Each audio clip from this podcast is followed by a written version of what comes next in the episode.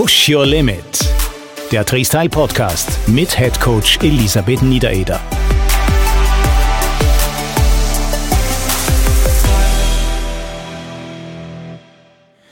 Willkommen zu einem weiteren Long Jog Special, eurem Freestyle Podcast für die lange Ausdauereinheit.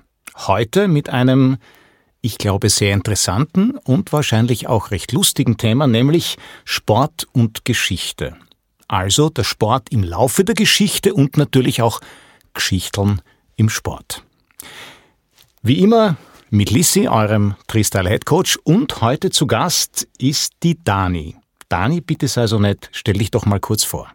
Ja, mein Name ist Daniela Hamann. Ich bin promovierte Historikerin. Ich arbeite derzeit an der Universität Wien in der Abteilung für Finno-Christik erforsche dort die Bedeutung von Sprache und Identitätskonstruktion im Ungarn des 18. Jahrhunderts. Also ich bin jetzt keine spezifische Sporthistorikerin, sondern mache eher Identitäts-, Wissens- und Kulturgeschichte in der Zeit des 18. und frühen 19. Jahrhunderts und freue mich, über ein ganz anderes Thema mal zu sprechen. Ist auch etwas anderes für mich. Ja, freue mich jetzt auf die nächsten 90 Minuten circa. Was erwartet denn unsere Millionen Hörer heute? Was erwartet unsere Millionen Hörer? Also schön, dass du da bist, Dani. Die Dani hat sich jetzt natürlich nur beruflich vorgestellt. Die Dani ist auch eine super motivierte Läuferin, die schon länger mit mir trainiert, ja, und die ist auch sehr brav immer.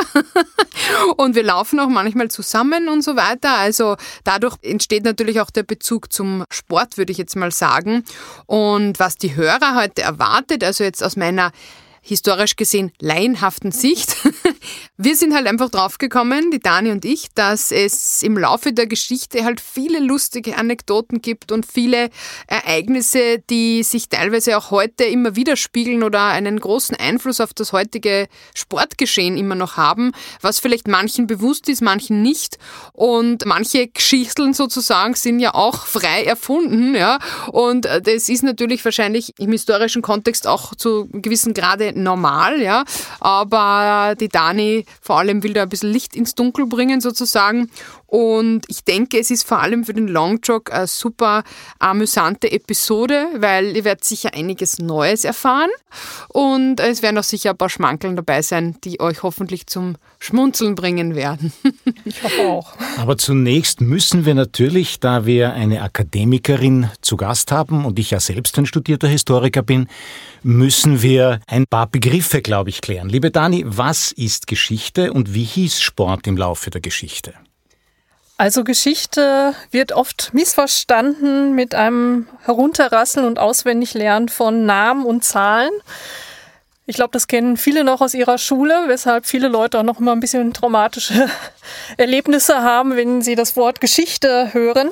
Aber eigentlich ist die Geschichte, so wie wir sie heute erforschen, ist das hauptsächlich die Geschichte des Menschen, die Entwicklung des Menschen aus verschiedensten Blickwinkeln und auch dieses Aufsagen von Namen und Zahlen und Fakten spielt ähm, zum Glück immer weniger eine Rolle, sondern es geht vor allen Dingen darum, Zusammenhänge darzustellen und Entwicklungen nachzuzeichnen zu verstehen, wie sich der Mensch im Laufe seiner Geschichte entwickelt hat, wie er agiert hat, warum er wie agiert hat, und das werden wir, glaube ich, heute auch am Beispiel des Sports einmal darstellen. Also die Zuhörer können beruhigt sein. Ich werde sie nicht mit Namen und Zahlen quälen.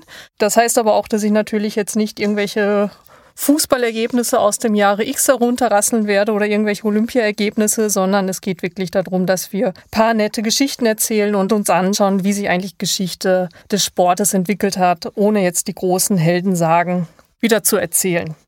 Und Sport als Begriff kommt aus dem Lateinischen, desportare, das heißt so viel wie Zerstreuung. Und dieser Begriff reflektiert eigentlich schon das, was wir auch heute unter Sport verstehen, warum wir auch wahrscheinlich oft auch Sport machen, um uns zu zerstreuen, um auch eine gewisse Ablenkung vom Alltag zu erleben. Aber es ist auch nicht nur aus der Sicht eines Sportlers Zerstreuung, sondern auch aus der Sicht der Zuschauer. Sport fand schon immer vor einer gewissen Zuschauerkulisse statt und auch sie empfanden das immer als eine Art Unterhaltung und auch als eine Flucht aus dem sonstigen Alltag. Also Zerstreuung sowohl für den Sportler als auch dann für die Leute, die das dann passiv genießen, für den aktiven und passiven Sport sozusagen. Der Begriff des Sports, wenn ich sage, kommt aus dem Lateinischen. Meines Wissens nach gab es den jetzt so in der Begrifflichkeit nicht schon bei den alten Griechen, die ja vor den Römern ihre Hochzeit hatten. Wir werden ja auch noch viel über Olympia und die Olympischen Spiele reden. Das wird, glaube ich, einer unserer ersten großen Themenkomplexe sein. Sport heute, Mitte des 19. Jahrhunderts, taucht der Begriff Sport auf in den ersten deutschen Lexika und wird dort bezeichnet als ein englischsprachiger Begriff wo es halt um Bewegung geht und um Leistung, Leistungsmessung im körperlichen Bereich. Lustigerweise nannte man dort immer als erstes den Pferdesport, was ja vor allen Dingen für das Pferd ja eine große Leistung ist. Und auch Jagen. Und da sieht man auch schon, was im 19. Jahrhundert noch Sport war. Da ging es wirklich um den Reitsport, um das Jagen, um sehr elitäre Sportarten und weniger um das, was wir heute machen. Laufen, Radeln, Schwimmen, Wandern. Wir werden auch gleich noch darüber reden, warum das dann so war. Genau, also ich möchte an der Stelle auch kurz erwähnen, dieses Desportare. Wir haben auf der Uni auch ein eigenes Fach gehabt, Sportgeschichte.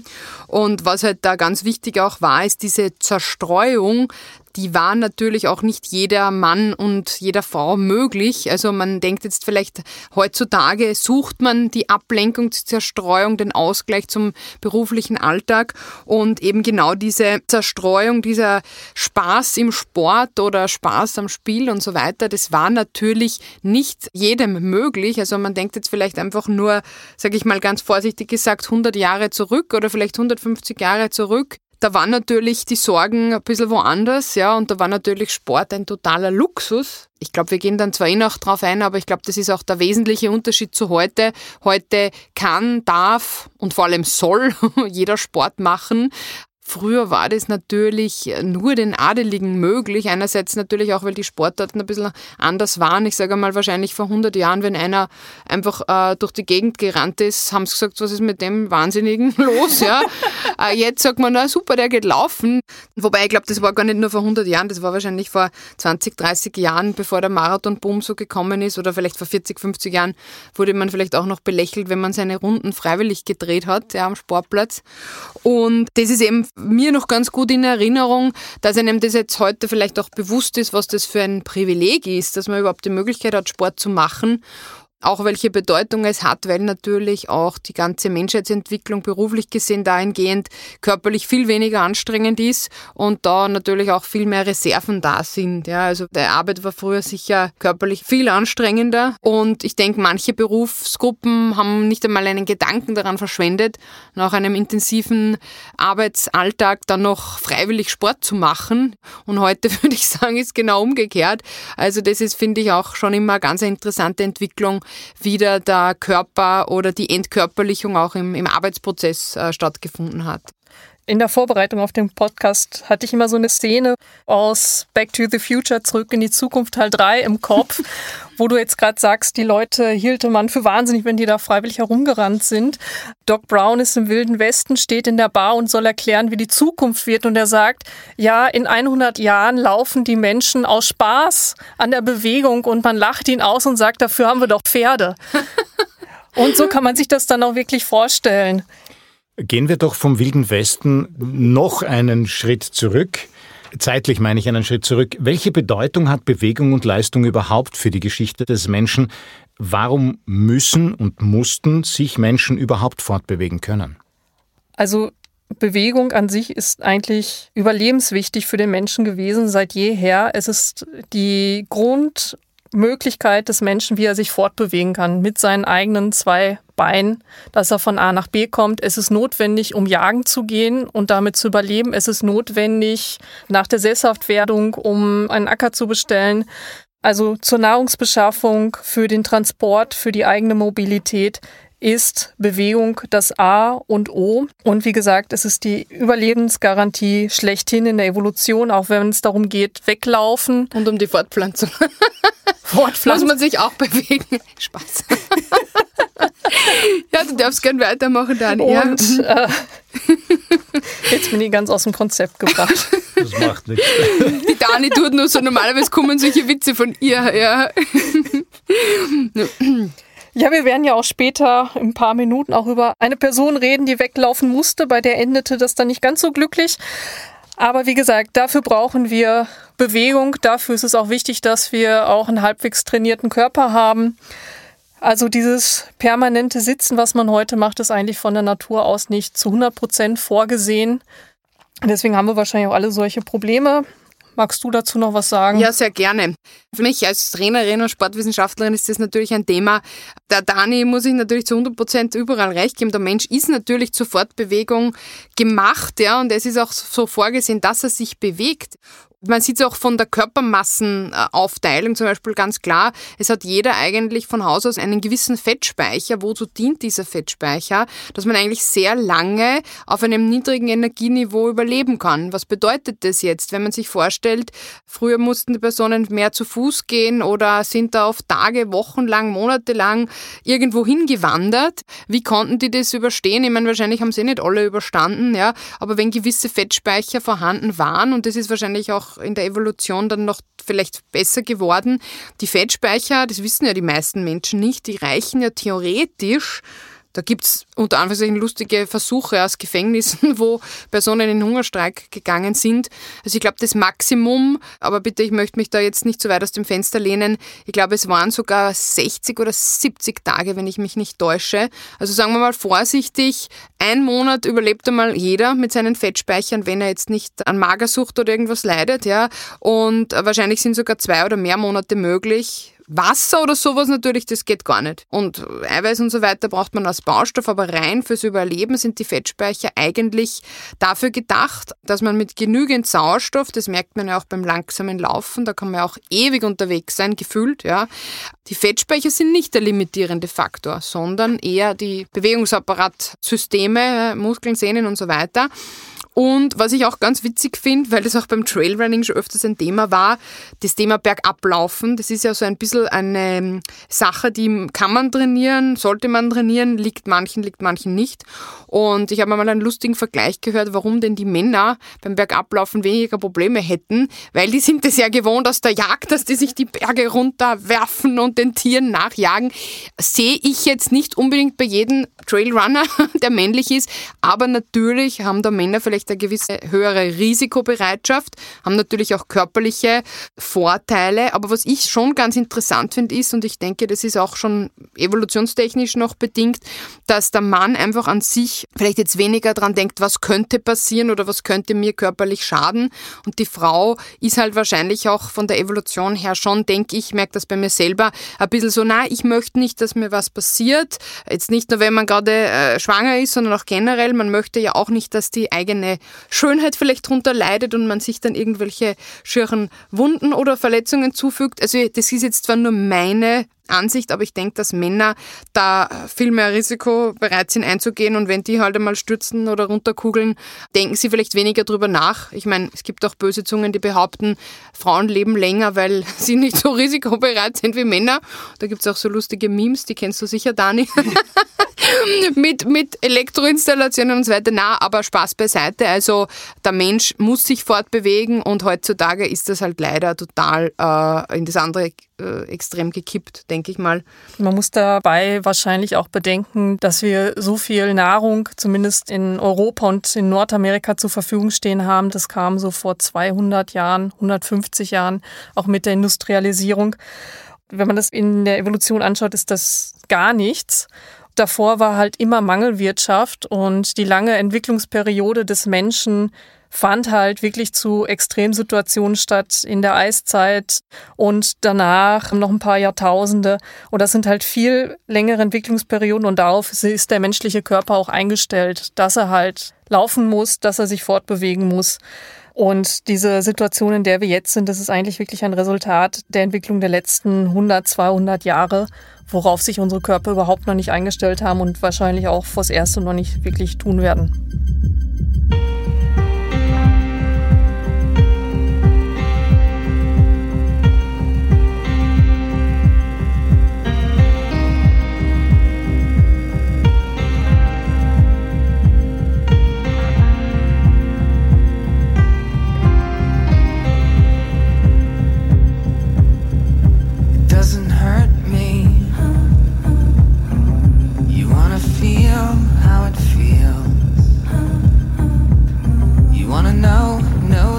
doesn't hurt me. You wanna hear about the deal?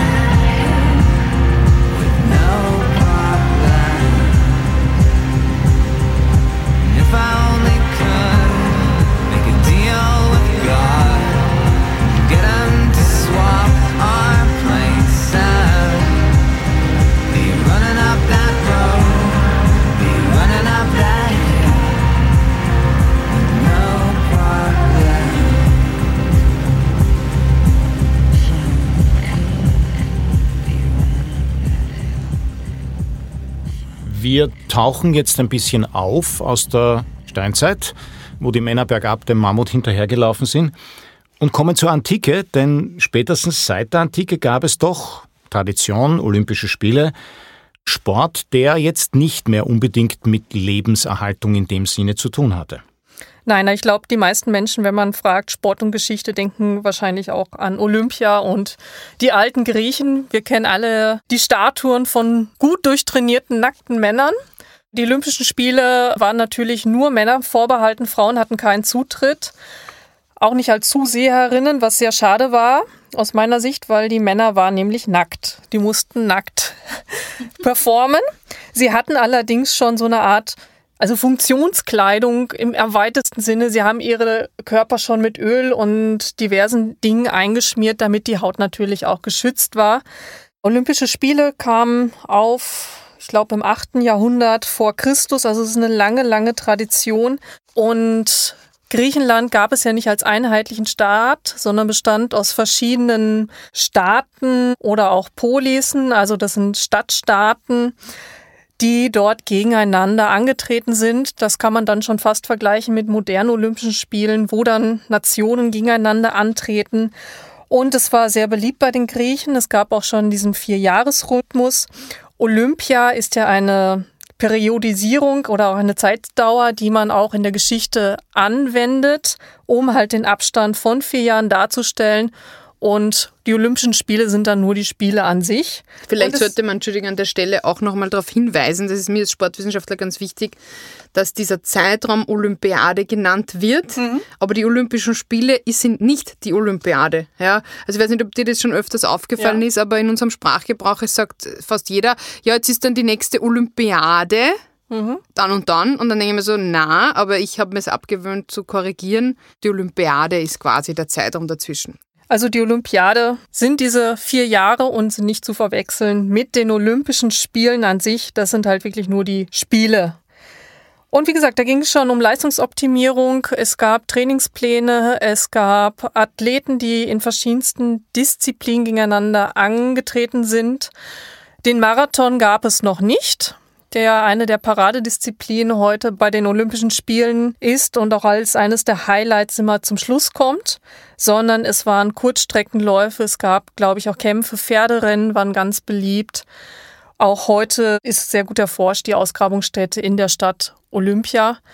Es gab damals auch schon diese ganze Idee davon, dass man sich miteinander misst und dass die Athleten, die siegreich waren, schon so quasi als Helden des griechischen Substaates, wenn ich das jetzt so nennen darf, ist jetzt nicht die historisch korrekte Bezeichnung oder der jeweiligen Polis gefeiert wurden. Ganz klar auch ganz vorne mit dabei Sparta, dieser Militärstaat, wo alles auf Militär getrimmt war und auch die Jugendlichen, auch die Frauen schon sehr athletisch, paramilitärisch erzogen wurden. Athen natürlich. Das ging dann auch weiter. Irgendwann wurden dann die Olympischen Spiele zwar eingestellt, die Tradition ging dann verloren, aber der Sport zur Leistungsmessung blieb auch noch im Römischen Reich erhalten. Wir haben da auch einen Trainingsplan von einem Athleten, der sich schon fast modern liest, der hatte verschiedene Betreuer, der hatte einen Physiotherapeuten, der hatte einen Trainer für seine Ausdauer. Und da gab es auch schon dieses Konzept, Wer ein bisschen Ahnung hat von Trainingsplanung, weiß das, wie das ungefähr ausschaut. Man hat eine kürzere Einheit mit kürzerer Intensität, dann hat man eine hohe Intensität und dann hat man halt als dritten Teil diese lange Ausdauereinheit, den Long Jog, worüber wir heute. Und das war damals auch schon so, so klar? Ja, das war okay. jetzt nicht eins zu eins übertragbar, aber man sieht dann schon, dass dieses Konzept und diese Vorstellung schon vorhanden war. Das ist eigentlich spannend, weil ich kämpfe in meinem Traineralltag darum, dass es teilweise immer noch nicht verstanden wird, weder vom Athleten oft äh, noch vom Trainer.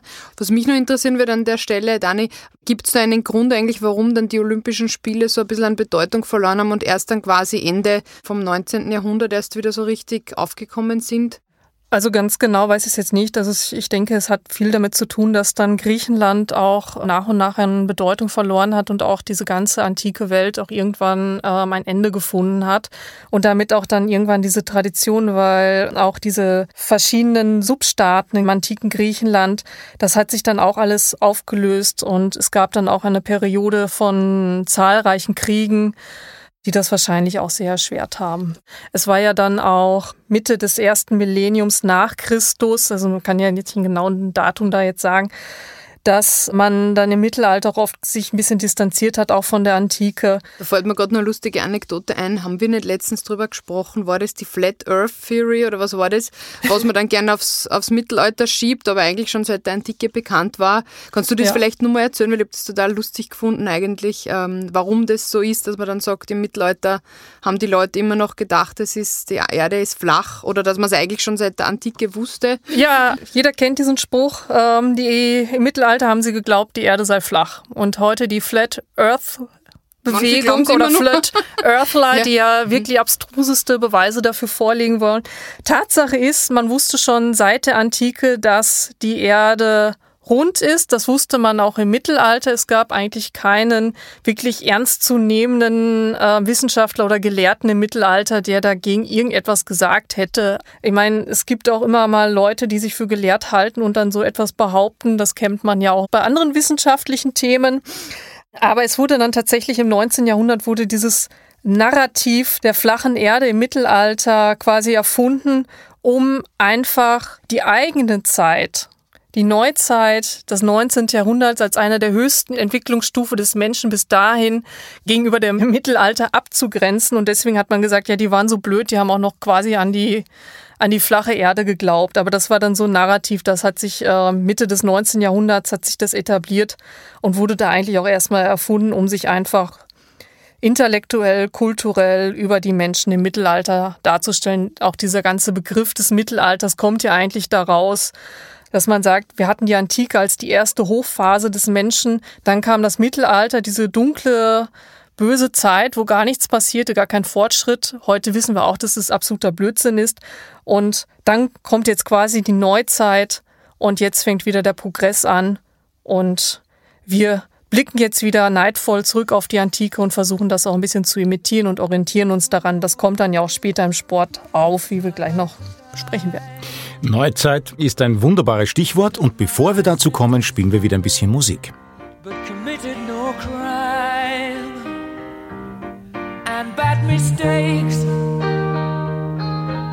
I've made a few. I've had my shadows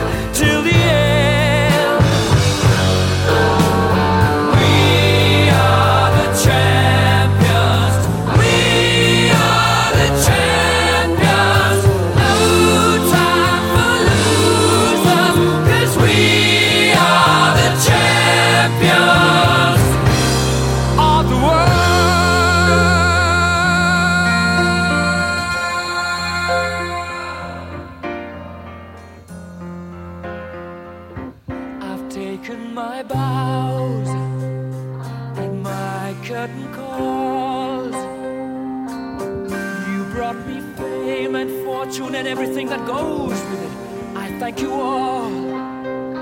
But it's been no bed of roses, no pleasure cruise. I consider it a challenge.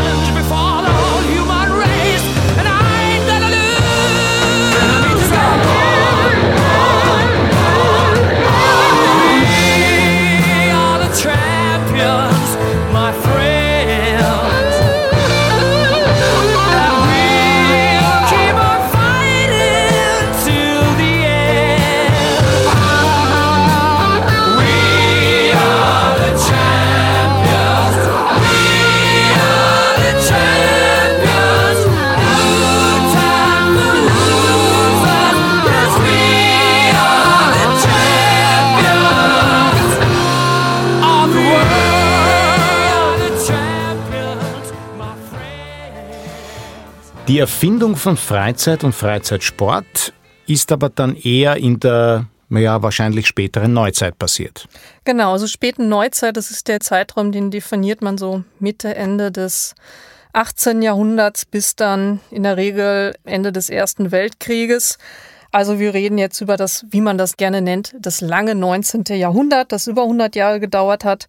Und da kommt das heutige Konzept vom Breitensport auf was auch eng damit zusammenhängt, dass Freizeit auch zu einem breiten Phänomen wurde. Also jetzt nicht nur, wie die Lisi ja schon am Anfang gesagt hat, Adling vorbehalten war, sondern auch immer mehr von Bürgern praktiziert wurde, dann auch später von der Arbeiterschaft. Das hat dann auch ein bisschen was zu tun mit Aufkommen von Arbeiterrechten und dieser Einteilung des Tages in drei Phasen, Schlafen, Arbeiten, Freizeit, dass man spazieren geht, dass man freiwillig sich fortbewegt aus Spaß, also zur Zerstreuung. Da sind wir dann wirklich bei dem Konzept von Sport angelangt. Und dann wird Sport wirklich etwas, das jedermann betreiben kann, je nach seinen oder ihren persönlichen Möglichkeiten. Und dann kommen natürlich auch wieder die Olympischen Spiele in der Moderne auf. Mhm. Die waren ja 1896, wenn ich genau, mich richtig 1896. Erinnere. Das war doch der Pierre de Coubertin, oder wie der geheißen hat, oder? Ja, es war ein Franzose.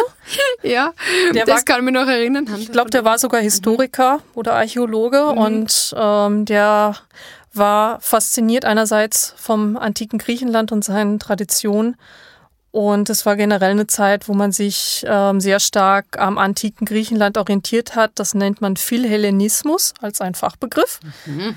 Also viel Liebe und Hellenismus, Griechentum. Da werden einige Traditionen des antiken Griechenlands wieder aufgelebt, so auch dann die Olympischen Spiele der Moderne seit 1896 mehr oder minder regelmäßig dann alle vier Jahre veranstaltet sofern keine Kriege oder Pandemie dazwischenkommen. Wobei man, verzeih, da glaube ich dazu sagen sollte, ich weiß nicht, ob das alle wissen, dass es ja in der Anfangszeit dieser Olympischen Spiele der Moderne durchaus einige Bewerbe gab, die man heute da nicht vermutet. Künstlerische zum Beispiel. Genau. Es gab auch künstlerische Bewerbe. Echt? Ähm, ich weiß nicht genau, welche jetzt das waren, aber ich habe das auch gelesen, dass man dort... Wettmalen oder was? ja, so in etwa. Ja, okay. Ja, also mhm. es gab schon auch Künstler, die mhm. daran teilnehmen konnten. Dafür mhm. gab es dann einige Sportdisziplinen, wo man geglaubt hätte, ey, die waren Standard bei Olympia, die es dann vielleicht nicht unbedingt waren. Ja, ich finde das sehr spannend, wie sie das mit dem Fußball eigentlich entwickelt hat. Also ich kann mich noch erinnern, wir haben damals noch gelernt auf der Uni, erster Wiener FC 1894 war der erste österreichische Fußballclub.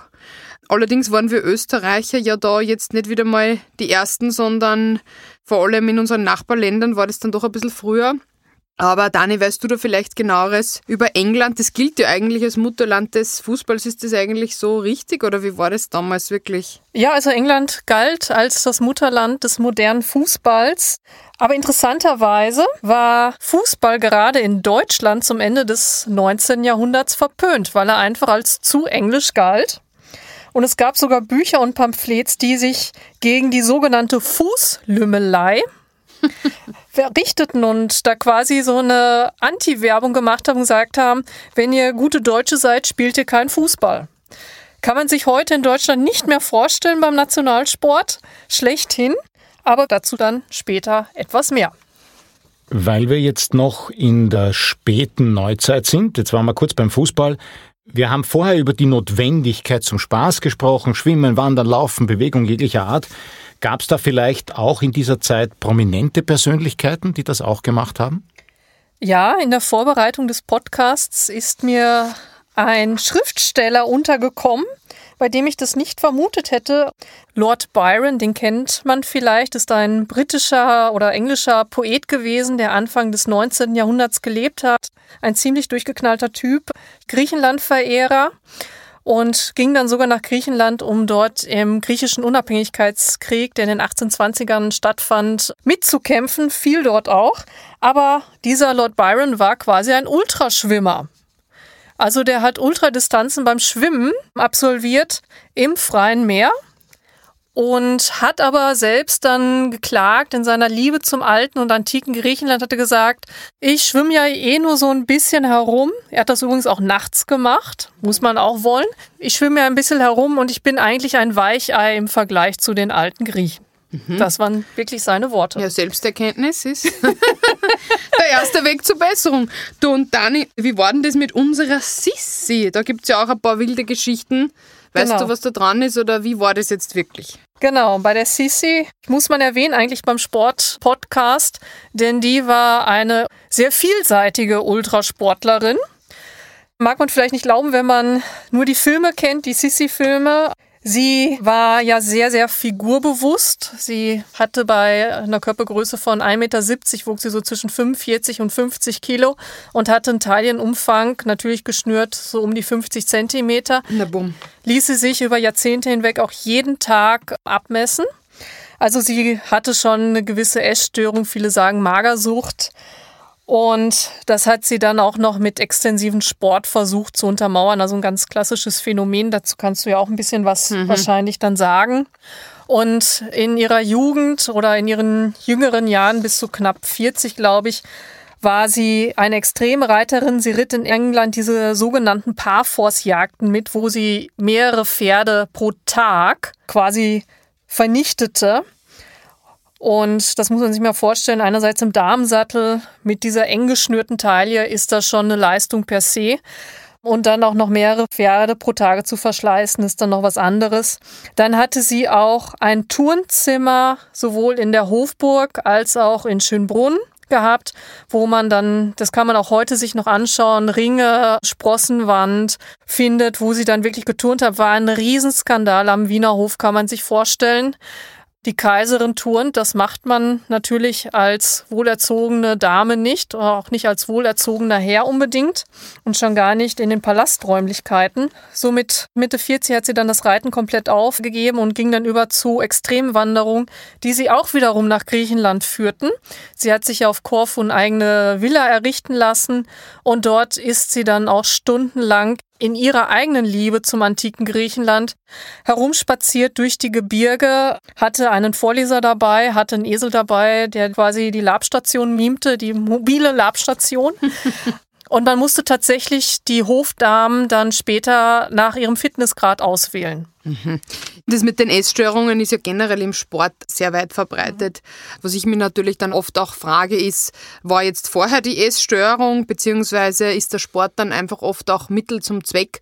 Weil das kennt man ja bei sehr vielen sehr schlanken Personen, dass die dann einfach beginnen, exzessiv Sport zu betreiben, weil die einfach noch mehr Kalorien sozusagen verbrennen wollen. Weil im Sport selber entsteht natürlich auch leicht eine Essstörung, wenn einfach dann zum Beispiel der Trainer sagt, du bist zu dick oder du kannst schneller laufen, wenn du leichter bist. Dann beginnen die Athletinnen vor allem oft einfach krankhaftes Essverhalten zu ändern. Und interessant, dass das bei der Sissi auch so war.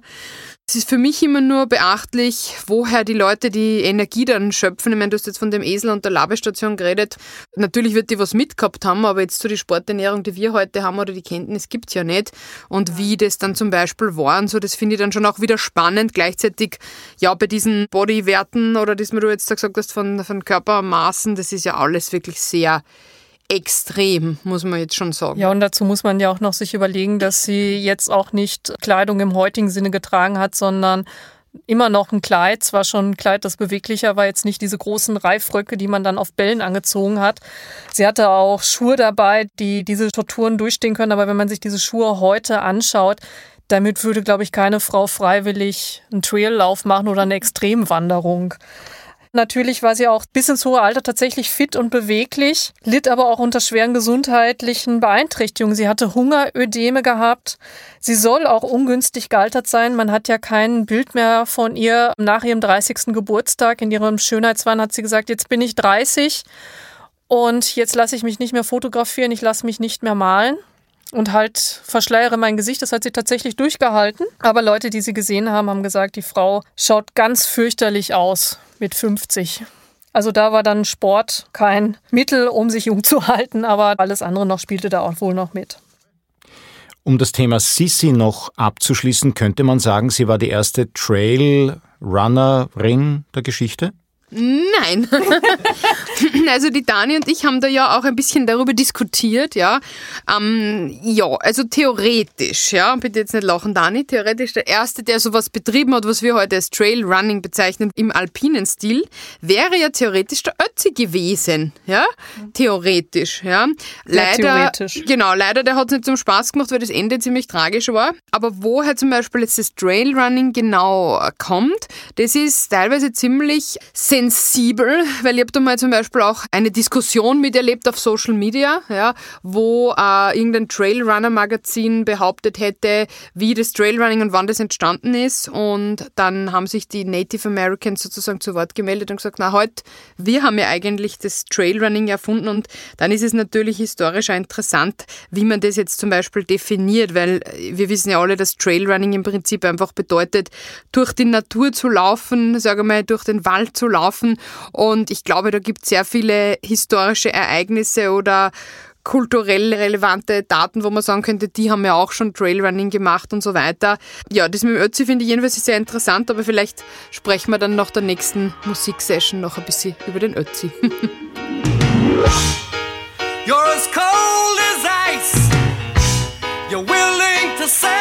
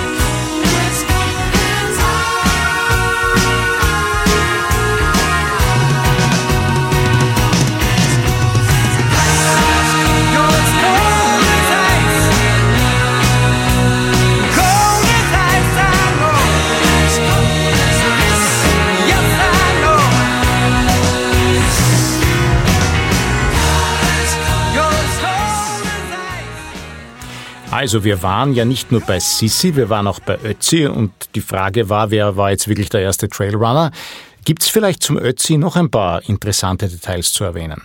Ja, also die Lissi hat ja schon gesagt, wir hatten darüber quasi fachliche Diskussionen, die friedlich verliefen allerdings. Ähm, weil ich habe gesagt, der Ötzi war ganz sicherlich nicht der erste Trailrunner. Die Sache ist ja die beim Ötzi, man schreibt ja immer viel bei ihm, wo er der Erste war.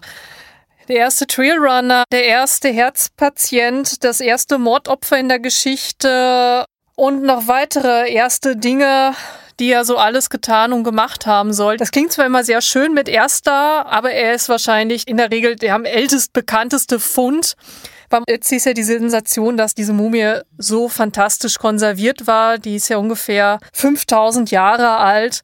Und da ist man dann schnell mal der Erste in allen Dingen. Aber tatsächlich ist er wahrscheinlich nur der älteste, bekannteste Herzpatient, Bergsteiger, Trailrunner, wie man das nennen möchte. Und die Lissy hat ja schon gesagt, so etwas führt dann auch schnell mal zu internationalen Disputen, wie jetzt mit den amerikanischen Ureinwohnern. Tatsache ist aber, dass Menschen wahrscheinlich in Bergen oder auf Wegen schon seit jeher gelaufen sind. Also wenn man Trailrunning oder auch Wandern im Trail als so etwas definiert, alles was abseits des Asphalts ist, ja, das macht der Mensch schon viele, viele tausend Jahre, bevor der Ötzi geboren wurde, was einfach daran liegt, anders ging es halt gar nicht. Das war schon eine natürliche Notwendigkeit. Aber wenn man jetzt sagt, man macht Trailrunning zur Zerstreuung, das wird der Ötzi höchstwahrscheinlich nicht getan haben. Zerstreut uns nah. Er war noch sehr gut erhalten. okay, okay. Nein, Spaß beiseite. Es war ja bei ihm wahrscheinlich so, dass er, wie die Forschung davon ausgeht, auf der Flucht war in den Bergen, weil Leute ihn verfolgt haben. Der hatte ja 24 Stunden vor seinem Tod wohl eine Prügelei gehabt und wurde dann auf 3000 Meter Höhe ermordet. Also man geht davon aus, dass der eher sich in die Berge geflüchtet hat. Zu dieser Zeit war es eher üblich, dass die Menschen im Tal gesiedelt sind und nicht auf dem Berg, weil Berge galten eher als etwas Bedrohliches. Also man kennt das ja auch heute. Berge sind ja nach wie vor auch etwas, wovor man Respekt haben sollte. Man sollte nicht mit falscher Ausrüstung in die Berge gehen. Man sollte vielleicht auch nicht als Alpin unerfahrener jetzt einen Sky Trail Run machen. Dass Berge überhaupt quasi erobert wurden oder auch als Naherholungsgebiete entdeckt wurden. Das ist etwas, das kommt dann im Laufe des 19. Jahrhunderts auf, auch mit dem technischen Fortschritt des Menschen und auch mit der Vorstellung des Menschen, dass er jetzt auch die Natur quasi erobern kann, sei es jetzt Berge, sei es jetzt Ozeane etc. etc. pp. Es ist dann auch kein Zufall, dass diese ganz großen Erstbesteigungen alle so im späten 19. Jahrhundert, im frühen 20. Jahrhundert stattfanden. Das wird dann auch zu einem Wettlauf zwischen den Nationen. Aber dass man jetzt aus Freizeit gesagt hat, ich gehe jetzt erstmal Bergwandern, um mich da jetzt ein bisschen zu verausgaben und von meinem Alltag Ablenkung zu finden, das kam dann erst wirklich im 19., späten 19. Jahrhundert auf. Ich muss noch eine Sache zum Ötzi sagen. Also eigentlich war er ja wahrscheinlich voll der Prügelknabe, wenn er da oben dann verprügelt oder vorher verprügelt worden ist. Na, Spaß. Aber was wir zum Beispiel in der Herbalmedizin oder Phytomedizin auch gelernt haben, ist, dass der Ötzi bereits zwei Sorten von Pilzen bei sich hatte. Der hat irgend so einen, so einen Lederbeutel gehabt mhm. und da haben es zwei Sorten von Pilzen gefunden und diese Pilze sind ja total wichtig in der ganzen Ernährungstherapie und so weiter. Und der hat, glaube ich, ein Pilz mitgehabt, einen schmerzstillenden und, und vor allem gegen Magenschmerzen. Und ich glaube, wenn ich mich nicht täusche, hat er auch den Zunderschwamm mit. Das ist eine Pilzsorte, mit der kann man theoretisch Feuer herstellen. Ja, ja. ist ein bisschen aufwendiger. Ich habe mir das einmal angeschaut, das ist nicht so. Aber das wäre natürlich total interessant, dass die Wirkung von Pilzen damals auch schon irgendwie ein Thema war. Das habe ich zum Beispiel jetzt als angehende Ernährungsmedizinerin interessant gefunden, dass die heute nach wie vor Pilze diese, diese Wirkung nachgesagt wird und dass beim Ötzi diese auch gefunden wurden. Das finde ich schon sehr spannend. Ja, der Ötzi war ja in vielerlei Hinsicht medizinisch ein Wunder, dass er überhaupt so lange gelebt hat, weil er hatte alle möglichen Krankheiten und Schmerzen. Man hat das ja, man kann das ja tatsächlich heute herausfinden. Also man sagt, das war, er war eine Hochrisikogruppe. Also die, quasi die erste und die ältest bekannteste Hochrisikogruppe. Das ist nicht die jetzt gelebt hat. Das ist ein hervorragendes Stichwort. Hochrisikogruppe bringt mich sofort zum Skifahren. Also wir sind schon in den Bergen, wir waren schon bei den Pilzen, die in den Bergen wachsen. Seit wann gibt es eigentlich Skifahren? Ja, Ski als Fortbewegungsmittel kannte man bereits vor 4000 Jahren. Also sehr primitiv natürlich, zwei Bretter nebeneinander und dann hat man das genutzt. Ich meine, das hat oft so diesen Aha-Effekt, oh, die kannten das schon damals. Aber eigentlich, wenn man darüber nachdenkt, ist das eigentlich nur logisch. Die Menschen mussten mit Schnee leben. Sie mussten auch irgendwie mit Bergen leben. Damals hat es ja auch ein bisschen mehr geschneit als heute. Und man sucht dann natürlich Wege, wie man mit der Situation zurechtkommt und wie man sich trotzdem fortbewegen kann. Und dann hat man halt diese Lösung gefunden mit diesen zwei Brettern. Aber als Sport, im heutigen Sinne, dass man da wirklich Berge runterfährt oder Langlauf betreibt, das kam dann auch erst im 18. Jahrhundert aus. Es war auch eine wichtige Ausrüstung für Kriege. Auch Kriege fanden in Bergen statt. Dazu auf die Karpaten mal so Orgeschlacht geben, oder? War da nicht irgendwas? Ja, es gab auch in Tirol während des Ersten und Zweiten Weltkrieges einige Ärger. Das muss ja vom Wetter her voll arg gewesen sein. Also vor allem, ich weiß nicht, ich weiß nicht, welche Schlacht das war in die Karpaten, aber da ist ja saukalt dort oben, ja, und ja. da ist auch, glaube ich, auch bedeutende Schlacht gewesen aber da bin ich jetzt historisch nicht so bewandert. Ich wollte zum Skifahren nur was sagen, weil ich das total lustig finde, weil da sind wir wieder ein bisschen bei dem Despertare und bei der Zerstreuung und so weiter, dass ich mir vorstellen kann, dass wahrscheinlich der Skisport so in die Bergregionen gekommen ist, dass die Leute, die dort ansässig waren und vor allem die Bergbauern, sie vielleicht dachten, was seid ihr für Idioten, wir mühen uns da den Berg rauf zum Arbeiten und ihr fahrt dann zum Spaß runter. da sind wir vielleicht auch wieder ein bisschen bei dem Thema, ähm, wer kann es leisten, wer hat andere Sorgen und wer nutzt den Berg jetzt wirklich wirklich nur als Mittel zum Zweck. Das ist sicher auch in manchen Bergregionen vielleicht nach wie vor das Thema, dass da vielleicht das nicht immer so, dieser Massentourismus dann so gern gesehen wird und verstanden wird. Ähm, aber spannend, dass das schon das Fortbewegungsmittel ist, aber irgendwie klar, wir hätten sonst über den Schnee kommen sollen. Ja, oder? sicher. Ja. Ich meine, der Ötzi, wir können ja nochmal kurz zurück zu, zu ihm zurückkommen, der hatte schon profilierte Schuhe die ersten profilierten Schuhe in der das Geschichte. Das waren die ersten Trailrunning-Schuhe. Na, Spaß. Also die Menschen vor ein paar tausend Jahren waren ja auch nicht doof. Die haben ja auch geschaut, wie komme ich jetzt mit der Situation zurecht. Wahrscheinlich waren sie sogar anpassungsfähiger, als wir es heute sind. Und Skifahren, wie du sagst, heute ein Sport vor allen Dingen für reiche Menschen. Das kostet einiges in den Nobel-Skiorten und auch ein Teil der österreichischen Seele natürlich, wie man heutzutage sehr oft hört in den Medien bei dem Für und Wider gegen das Skifahren zu Zeiten der Pandemie. Das führt uns zum Stichwort sechs Österreicher unter den ersten fünf, beziehungsweise die perfekte Musik zum Thema Skifahren. Am Freitag auf Nacht montiere das Ski auf mein Auto und dann begebe mich ins Stubental oder noch Zöll am See. Wer dort auf den Berg und haben's immer an leibenden Schnee.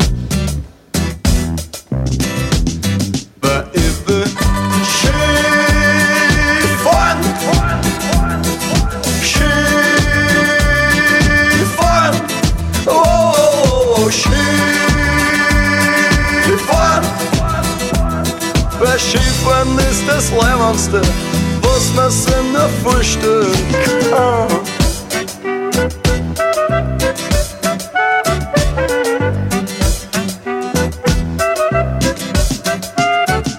Früh bin ich der Erste, der was auffährt, damit ich nicht so lang aufs Auffahren wart. Um auf der Hütten kaufe ich mir einen Jäger, weil so ein Tee macht den Schnee erst so richtig schön. Weil ich will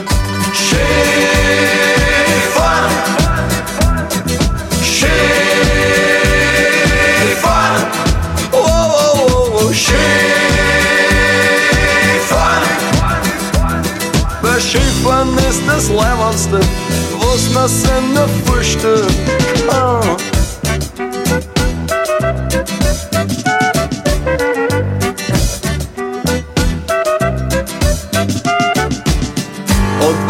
Schnee staubt und wenn die Sonne scheint, dann habe alles Glück in mir vereint. Ich steh am Gipfel, schau oben ins Tal jeder ist glücklich, jeder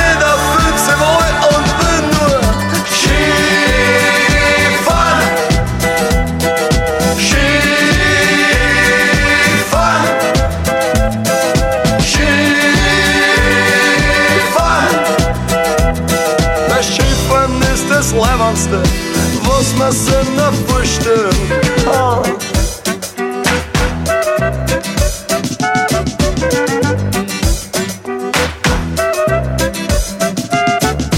Sonntag auf Nacht montiere das Ski auf mein Auto.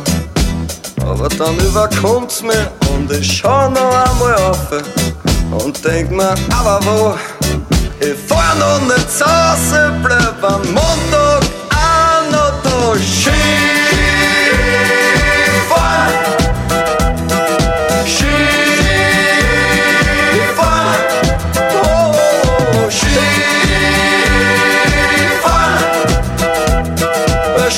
Leben ist das Leibendste, was man sich Wir waren jetzt viel beim 18. und 19. Jahrhundert. Da fällt mir eine andere Sportart ein, die es ja zumindest in abgewandelter Form damals auch schon gab, nämlich Tennis.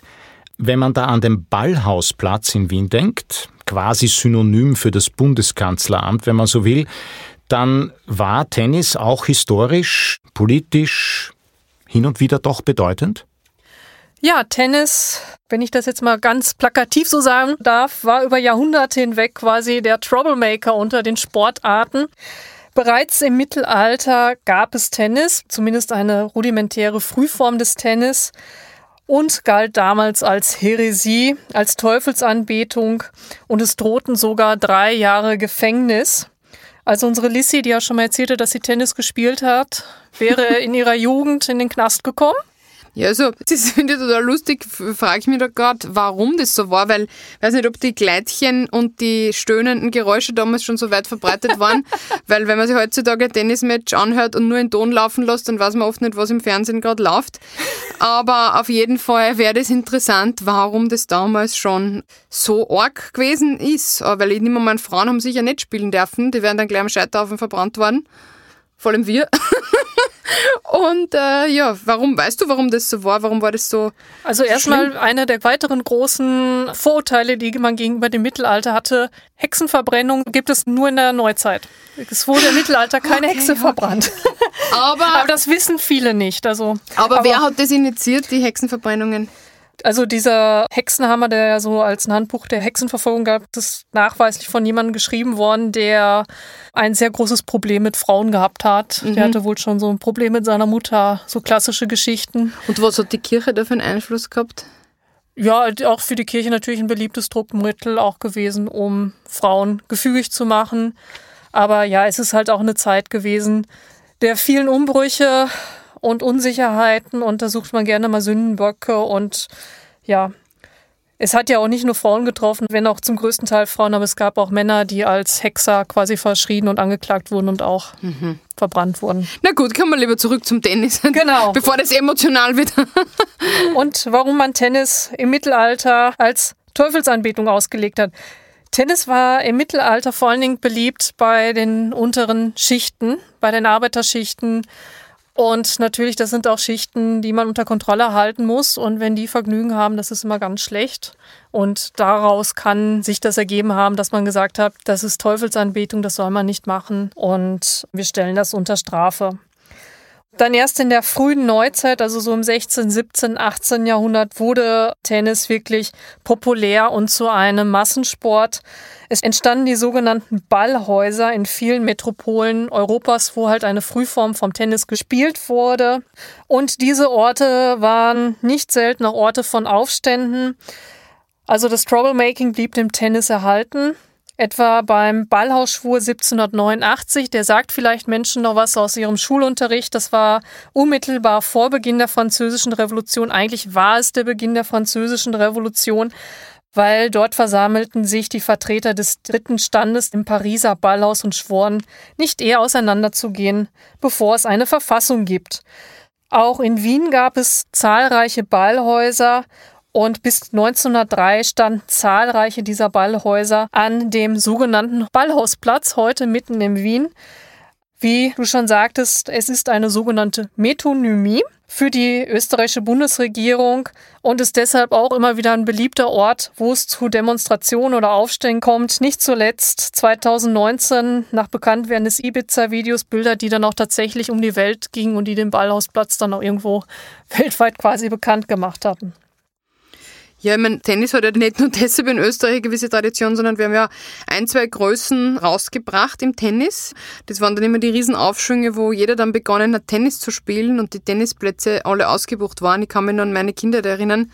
Ich habe mir einmal getraut, am Nachmittag mit meiner Schwester auf den Tennisplatz zu gehen und dann wurden wir gleich vom Platzwart weggejagt, so, der Kinder dürfen am Nachmittag nicht spielen, das ist für die Berufstätigen. Und dann einige Jahre später war derselbe Tennisplatz leer und niemand hat mehr gespielt und er war fast schon verwildert, weil halt dann wieder die Fanatik sozusagen ein bisschen nachgelassen hat. Mhm. Also da kann ich mich nur erinnern, so in den späten 80ern, beginnenden 90ern war das beim Tennis bei uns ein bisschen anders. Wie war das in deiner Heimat? Ja, also der aufmerksame Zuhörer wird hören, dass ich jetzt nicht aus dem tiefsten Tirol stamme, sondern aus Deutschland, aus dem nördlicheren Deutschland. Und es war auch bei mir in der Jugend so, also in den frühen 1990er Jahren, als Boris Becker spielte, die Straßen waren leergefegt. Und ja, es ist ja auch ein faszinierender Sport. Ich schaue noch selbst sehr, sehr gerne. Man schaut sich nur die Tradition vom Wimbledon an dass alle in weiß gekleidet sind, dass dort auch der Adel kommt, sogar das Königshaus schaut zu. Das hat schon eine gewisse ungebrochene Faszination bis heute. Und dennoch war Wimbledon in seiner Frühphase und ist wahrscheinlich auch heute noch äußerst progressiv. Es durften schon bei den ersten Wimbledon-Turnieren in den 1880er Jahren Frauen teilnehmen als aktive Tennisspielerinnen. Und das war schon ein Novum im Sport überhaupt, dass da Frauen mitmachen durften. Wir haben jetzt einiges über Tennis gehört, aber der eigentliche Nationalsport, der wahrscheinlich beliebteste in Europa, ist doch Fußball. Ja, König Fußball gab es auch schon im Mittelalter, wenn auch eher mit freieren Regeln und anderen Regeln als heute. Aber ist es ja auch ein simples Prinzip. Also ja. Fußball, Ball am Fuß und irgendwann musste dann das Runde in das Eckige. Und es war im 18. Jahrhundert tatsächlich ein Elitesport. Heute ist es ja eher so ein Breitensport. Ende des 19. Jahrhunderts war es eher ein Sport der Arbeiterklasse gewesen. Es hatte da auch wirklich identitätsstiftende Funktion für die Arbeiterschicht gehabt. Die Lissi hat ja schon den Vienna FC 1896 erwähnt. Das ist übrigens total lustig, der wurde eigentlich von Engländern, die in Wien gewohnt haben, gegründet. Ja. Siehst du, da haben wir wieder England. Genau. Also Cricket und Fußball und so weiter. Ich habe da auch ein bisschen nachgelesen. Ja, ist eigentlich schon ziemlich interessant, dass der Fußball so ein Breitensport ist und so eine Faszination auslöst sozusagen. Ich frage mich immer wieder, wie hat's Fußball geschafft? Aber ähm, vor allem glaube ich, dass es in der Arbeiterklasse so stark vertreten war, war halt sozusagen der Icebreaker, dass quasi ja. jeder das machen konnte und im Fußball fühlt sich auch schnell mal wer wohl und es gibt ja, sagt man immer, beim Spiel äh, sitzen genauso viele Trainer im Stadion wie Zuschauer, oder ist das? und ja, also ich bin jetzt nicht so der absolute Fußballfreak, aber kenne sehr viele Männer, die da sehr mitfiebern. Wie war denn das für dich? Du, du bist aus dem nördlichen Deutschland. Ja, ich stamme aus dem Ruhrgebiet, also quasi einem heiligen Ort des Fußballs. Schalke 04 und Borussia Dortmund übrigens auch alle beide Vereine Anfang des 20. Jahrhunderts gegründet. Schalke 04 1904, BVB 09 1909. Und ich bin auch ein Arbeiterkind. Ich habe das auch noch so richtig miterlebt, dass Fußball quasi der heilige Sport ist. Mir könnte er nicht egaler sein. Auch da versagte quasi die religiöse Erziehung bei mir. Wir sind uns äh, so ähnlich. Aber es war schon in der Jugend und in der Kindheit so. Samstags morgens ging es dann erstmal raus auf den Bolzplatz. Ich weiß gar nicht, ob das jetzt ein österreichischer Begriff ist. Wir, wir verstehen Man versteht's. Ja. Sehr schön. Und nachmittags gab es dann Fußball-Bundesliga im Radio, manchmal sogar im Fernsehen. Und die Nachbarschaft war geteilt entweder in schwarz-gelb oder weiß-blau. Und als dann die ersten Bayern München Wimpel und Fahnen aufkamen, das war schon ein gewisser Kulturschock für manche Leute. Ich habe das auch noch so gelernt, also gelernt in Anführungszeichen. Entweder bist du für Borussia Dortmund, das ist der optimale Fall. Schalke, vielleicht jetzt nicht öffentlich sagen. Mhm. ähm, St. Pauli geht auch noch, weil es ein Arbeiterverein und bei Bayern München, das kannst du mir nicht antun, Kind. Mhm. Aber was so interessant ist, das ist zwar jetzt eher soziologisch, also sportsoziologisch, weil wie du diese Vergleiche gerade da aufgestellt hast zwischen Schalke und Borussia, habe ich das jetzt sehr richtig? Ja, genau. Mhm. In Wien ist ja ganz stark Rapid und Austria ja. sozusagen. Und wir haben uns auf der Uni da wirklich eingehend auch damit beschäftigt, wie dieser ich nenne es jetzt einmal Hooliganism mhm. oder generell diese Aggressionen im Sport, warum gewisse Leute Fußballfans werden und so weiter. Und das bringt mich ein bisschen wieder zu dem Arbeiterthema, vor allem für die Zuschauer, gar nicht für die Ausübenden selber, sondern für die Zuschauer, ist ja der Fußball und vor allem dieser Fanatismus das ist ja eine Art Ventil für die. Also die haben gewisse Aggressionen, die sie im Alltag nicht unter Kontrolle kriegen und dann dürfen die halt einmal in der Woche auf den Bolzplatz gehen oder in ihren speziellen Sektor im Rapidstadion und können dann halt wirklich alle ihre Aggressionen rauslassen. Das heißt, es ist quasi ein kontrollierter Aggressionsabbau, wenngleich es natürlich arg ist, wenn das Ventil dazu hm, der Fußball ist oder wenn die Fans dann so zu Ausschreitungen neigen. Was ich an der Stelle übrigens total interessant finde, ist, vielleicht weißt du das oder auch nicht, aber die Hooligans, ich glaube so ursprünglich kommt es ja eher so ein bisschen aus dem englischen Raum, aber in England haben sie nicht einmal einen Zaun vorne, weil die ja doch mittlerweile sich wirklich benehmen können. Also irgendwie müssen die den Umstieg da geschafft haben, dass die Fans ein bisschen besser unter Kontrolle sind oder weißt du da mehr, warum das so ist eigentlich? Warum haben die keine Zäune? Sind die so zivilisiert? Ich weiß nicht, es kann auch sein, dass das dort auch mit der Fußballkultur eine andere ist. Also ich war, als ich nach Österreich gekommen bin vor über 14 Jahren, war ich auch sehr überrascht, dass man zwischen Rapid und Austria, dass da so ein Hass herrschte und dass das auch so in Aggression ausgelebt wurde, weil wir haben das zwar auch im Ruhrgebiet gehabt, man hat dann zwar Borussia Dortmund von aus Schalker Perspektiv mal schwarz-gelbe Zecken bezeichnet, aber dass da jetzt wirklich, dass man da mit Fäusten aufeinander ging, das war nie der Fall gewesen und das kommt, glaube ich, jetzt auch in Deutschland immer stärker auf. Auch Rechtsradikalismus, das kann auch einfach mit den politischen Entwicklungen zu tun haben, die man halt jetzt in Österreich und in Deutschland hat, dass man immer mehr tendiert zu einer gewissen Radikalität, während das in Großbritannien vielleicht in einer anderen Richtung sich entwickelt. Weil, wie du schon gesagt hast, es ist eigentlich ein Ventil für was anderes und da ist eigentlich nur Fußball der Vorwand. Mhm. Da ja. sollte man aber dazu sagen, dass es das in England sehr wohl nach wie vor gibt. Ja, natürlich. Nur nicht in den obersten beiden Ligen.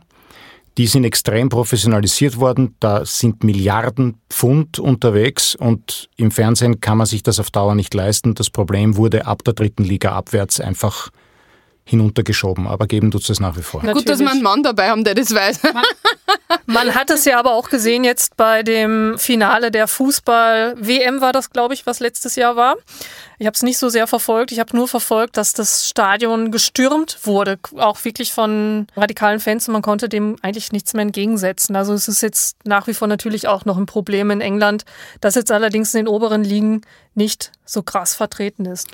Schließen wir doch das Thema Fußball ganz kurz ab. Was jeder Fußballfan oder sagen wir jeder, der halbwegs schon mal was von Fußball gehört hat, in Österreich natürlich weiß, ist äh, das Wunder von Cordoba. WM Argentinien 1978. Erinnert sich in Deutschland irgendwer daran? Also ich glaube, man muss da schon wirklich extreme Hardcore-Fußballfans ähm, kennen. Also ich habe mal meinen Papa danach gefragt, der wirklich Fußballfan ist, glaube ich, seit den 60ern. Und er musste auch ein bisschen nachdenken. In Deutschland ist das jetzt nicht so das größte Thema. Ich meine, wir kennen das Wunder von Bern, der Sieg Deutschlands über Ungarn im WM-Finale 1954, was quasi auch wieder so als Wiederauferstehung oder Rückkehr Deutschlands nach dem Zweiten Weltkrieg in die Zivilisation galt. Jetzt übertrieben gesagt natürlich. Das hat in Deutschland weitaus größeren Impact gehabt. Aber vielleicht lag es ja auch bei der Schlacht von Cordoba daran, dass man das als nationales Trauma quasi verdrängt in Deutschland. so, und jetzt spielen wir wieder ein bisschen Musik. It's know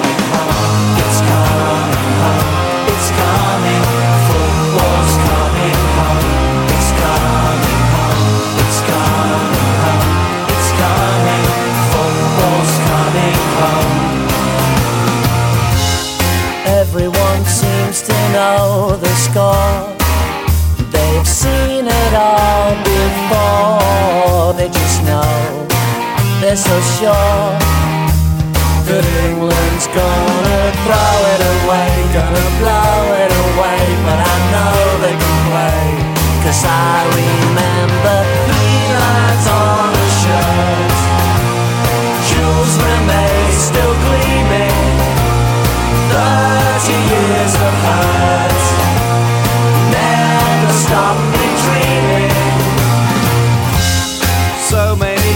so many sneers, but all those also nears weigh you down through the years. But I still see that tackle by Moore, and when Lineker scored, Bobby Belt in the ball and be dancing. Three lines on a shirt. Jules Rimet high.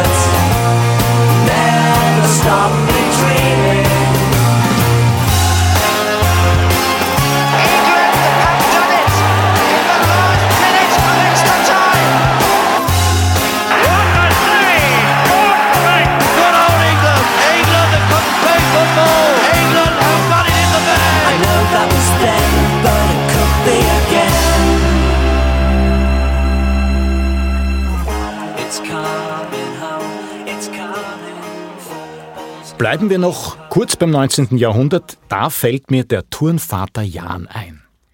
Ja, der berühmt-berüchtigte Turnvater Jan. Ich sage auch gleich, warum er berüchtigt ist oder berüchtigt sein sollte.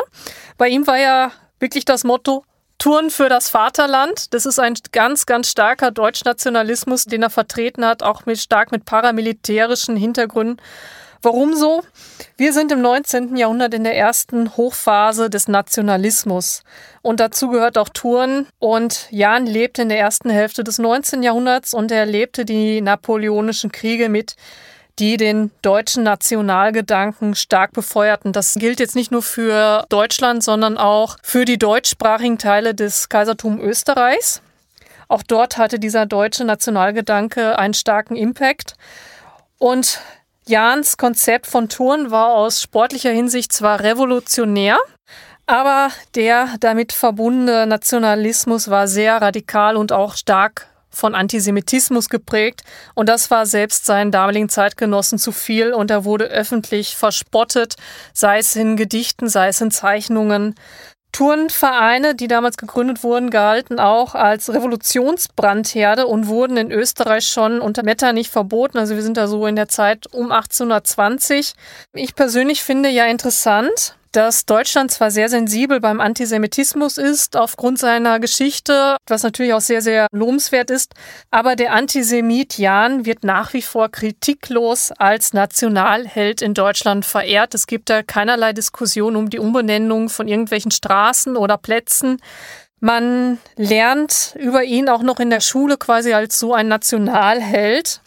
Und ähnliches gilt auch für die Bundesjugendspiele in Deutschland. Ich weiß nicht, ob es so etwas in Österreich auch noch gibt. Der Bundesjugendspiele, das, also ich empfand das damals als Tortur. Man, einmal pro Jahr muss man antreten in verschiedenen sportlichen Disziplinen und sich messen. Dann kriegt man eine Leistungsurkunde, noch eine andere, noch ganz besondere Leistungsurkunde. Bei mir hat es in der Regel nicht einmal für die Teilnehmerurkunde gereicht.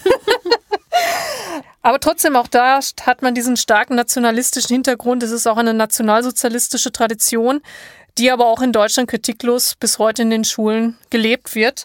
Was ich persönlich recht interessant finde und eigentlich für mich sowohl aus fachlicher wie auch aus persönlicher Sicht eigentlich ein Skandal ist.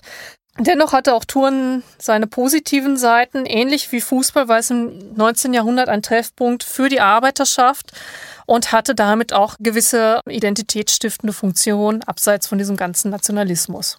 Das finde ich nur interessant, weil ich kann mich nur erinnern, zumindest in meiner Jugend oder wahrscheinlich auch schon im Anfang vom 20. Jahrhundert oder ich weiß nicht wann, dass das Turnen dann schon ein bisschen was Elitäreres war. Also zumindest in meiner Jugend war es so, gewisse Personen sind zum Fußball gegangen und andere Personen sind halt eher in den Turnverein gegangen.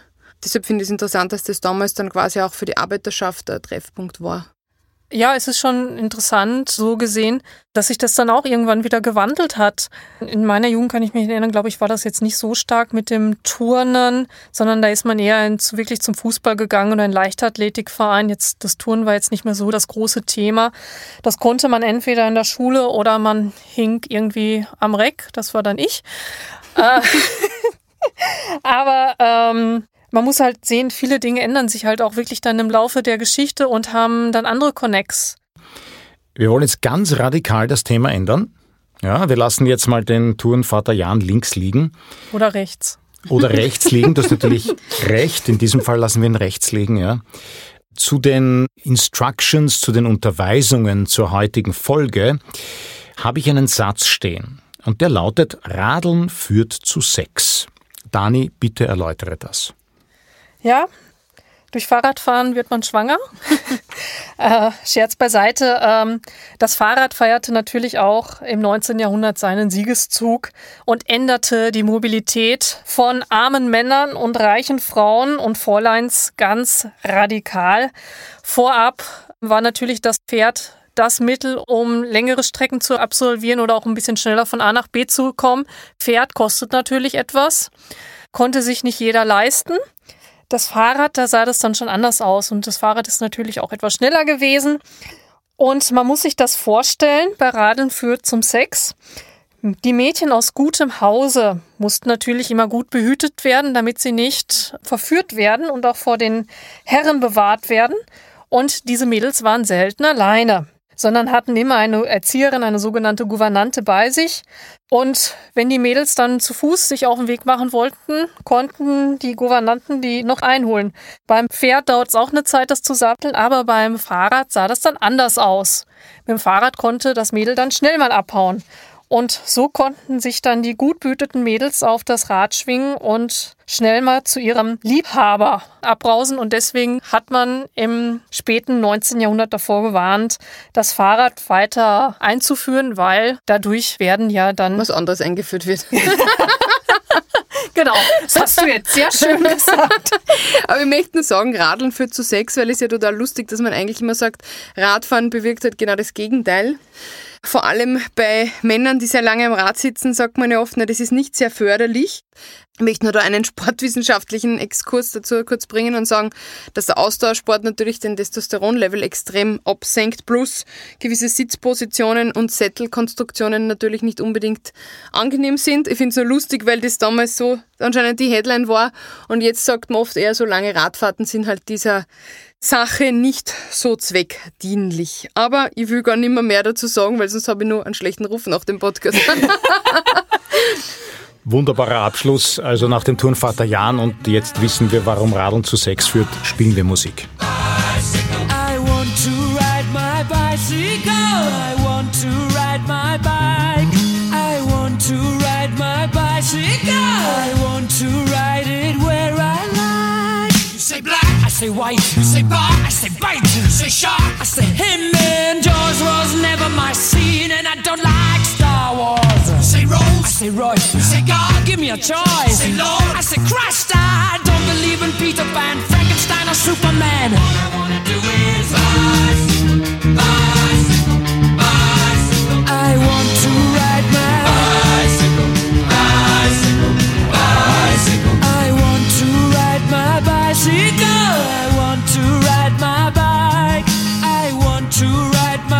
Bicycle. I want to ride my bicycle. Races are coming your way. So forget all your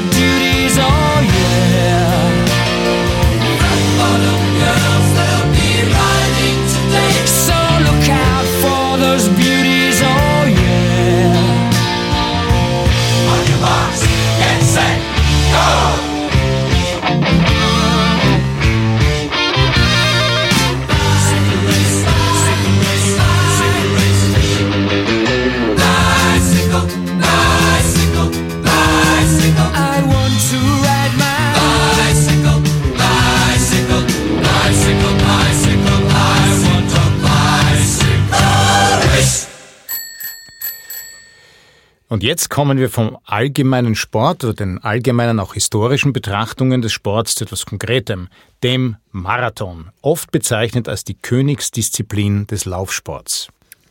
Ja, ich als Läuferin habe natürlich das Laufen heute noch vorgesehen gehabt als eigenständigen Abschnitt und natürlich den Marathon.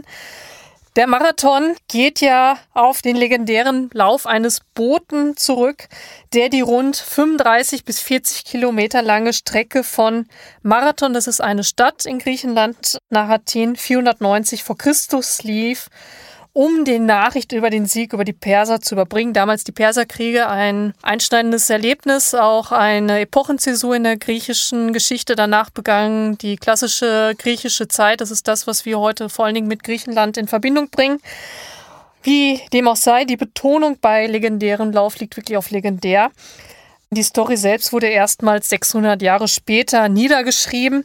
Herodot, der angebliche Vater der Geschichtsschreibung, berichtete schon ein paar Jahrzehnte später von den Perserkriegen und auch von diesem Lauf, also Mitte des 5. Jahrhunderts. Allerdings sagt er, der Bote ist erst von Marathon nach Athen gelaufen und dann von Athen nach Sparta geschickt worden. Und an diesen Lauf von Athen nach Sparta erinnert ein ganz anderer Lauf heutzutage, und zwar der Spartalon, ein Ultramarathon, den es jetzt seit rund 30, 40 Jahren gibt. Ja, ich glaube seit 40 Jahren. Ein Ultralauf von ungefähr 246 Kilometern, ziemlich genau 246 Kilometer, und der endet immer an der Statue des Königs Leonides, dem man dort auch an seinen Füßen den Tribut zollt. Und es ist ein recht antik gehaltener Lauf. Also die Sieger bekommen einen Lorbeerkranz aufgesetzt und die Medaille ist auch so in der Form, wie man sich eine antike griechische Münze vorstellt. Kann auch nicht jeder mitmachen, man muss sich dafür auch mit ein bisschen Erfahrung im Ultrasport qualifizieren. Ja, wobei 246 Kilometer, muss man schon auch sagen, muss auch nicht jeder vielleicht unbedingt machen. Also das wäre eine Distanz, wo ich auch schon davon abraten würde. Ja. Oder hast du das vor, Dani?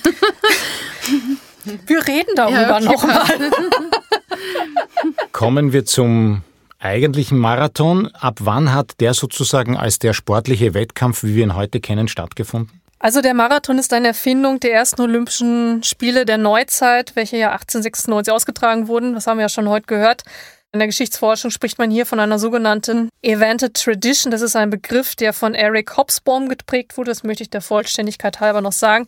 Also da geht es um Praktiken, Riten, Objekte im weitesten Sinne, die etabliert werden, oft mit historischen Bezügen, um Kontinuität zu illusionieren und die damit quasi zum Symbol einer Gemeinschaft werden. Also oft ähm, werden sie zum Symbol natürlich einer Nation gemacht. In diesem Fall geht es um Symbol von Europa und von Sport und von der Kontinuität mit dem antiken Griechenland. Aber darf ich kurz an der Stelle einwerfen, warum ist eigentlich, weil du sagst, der Lord Byron war so ein Fan vom alten Griechenland.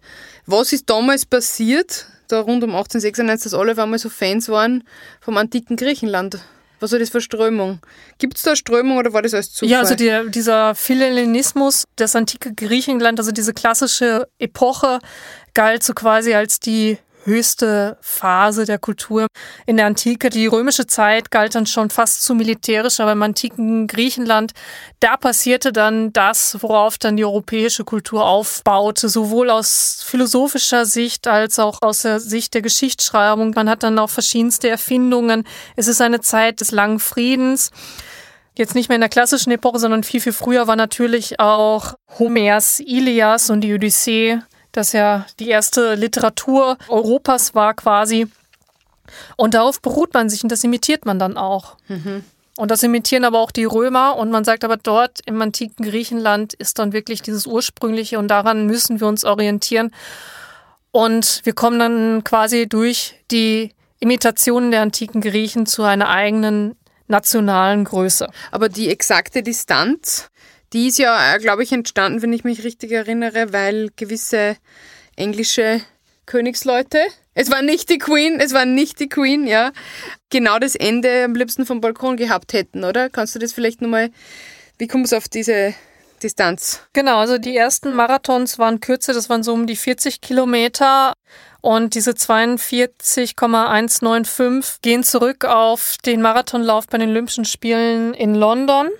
Da sollte das Ziel quasi vom Buckingham Palace sein und glaube ich auch so gelesen, dass entweder der damalige König, es war nicht die Queen, auch wenn sie schon sehr lange regiert, so lange dann doch nicht, ähm, 1908 ähm, oder deren Kinder sollten halt das Ende des Marathons miterleben.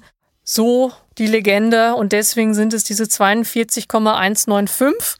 Es klingt natürlich auch ein bisschen antiker, wenn man sagt, man hat diese krummen Summen, weil die antiken Längeneinheiten, wenn man die heute umrechnet, sind halt auch immer solche komischen krummen Summen. So ist es dann entstanden, dass es 42,195 wurde. Irgendwann wurde das dann noch festgeschrieben. Es soll übrigens heute immer noch so sein, sagt man, dass die britischen Marathonläufer auf dem letzten Kilometer die britische Nationalhymne, also God Save the Queen, singen, zu Ehren und Andenken an die so doch die Queen. Marathondistanz. Na Spaß. Nee, damals haben sie aber gesungen God Save the King. Es kommt dann halt immer drauf an, ob es jetzt gerade ein Die Mann oder eine Frau ist. emanzipiert, ja. Mhm. Wie war denn eigentlich die Geschichte der Frauen im Marathon? Wann gab es zum ersten Mal überhaupt einen Marathon, wo eine Frau mitgelaufen ist und wann gab es einen, wo sie offiziell mitlaufen durften? Ja, die Geschichte von Marathon und Frauen ist ja jetzt, jetzt keine Liebesbeziehung, wenn man das mal so sagen möchte, sondern viele von uns kennen sicherlich die Bilder von Catherine Schwitzer, die erste Frau, die zwar illegal, aber doch offiziell einen Marathon beendete, den Boston Marathon 1967, um genau zu sein. Und die Bilder sind dramatisch. Die Streckenposten versuchen sie wirklich mit Gewalt von der Strecke zu ziehen. Und ihr damaliger Freund und ihr Trainer haben sie dann wirklich beschützt, so dass sie den Marathon beenden konnte. Warum sollten Frauen kein Marathon laufen? Weil einfach die Distanz zu lang war. Man sagte, Frauen sollen nicht länger als 800 Meter laufen. Also für die Lissy wäre schon knapp geworden zu ihrer Profizeit.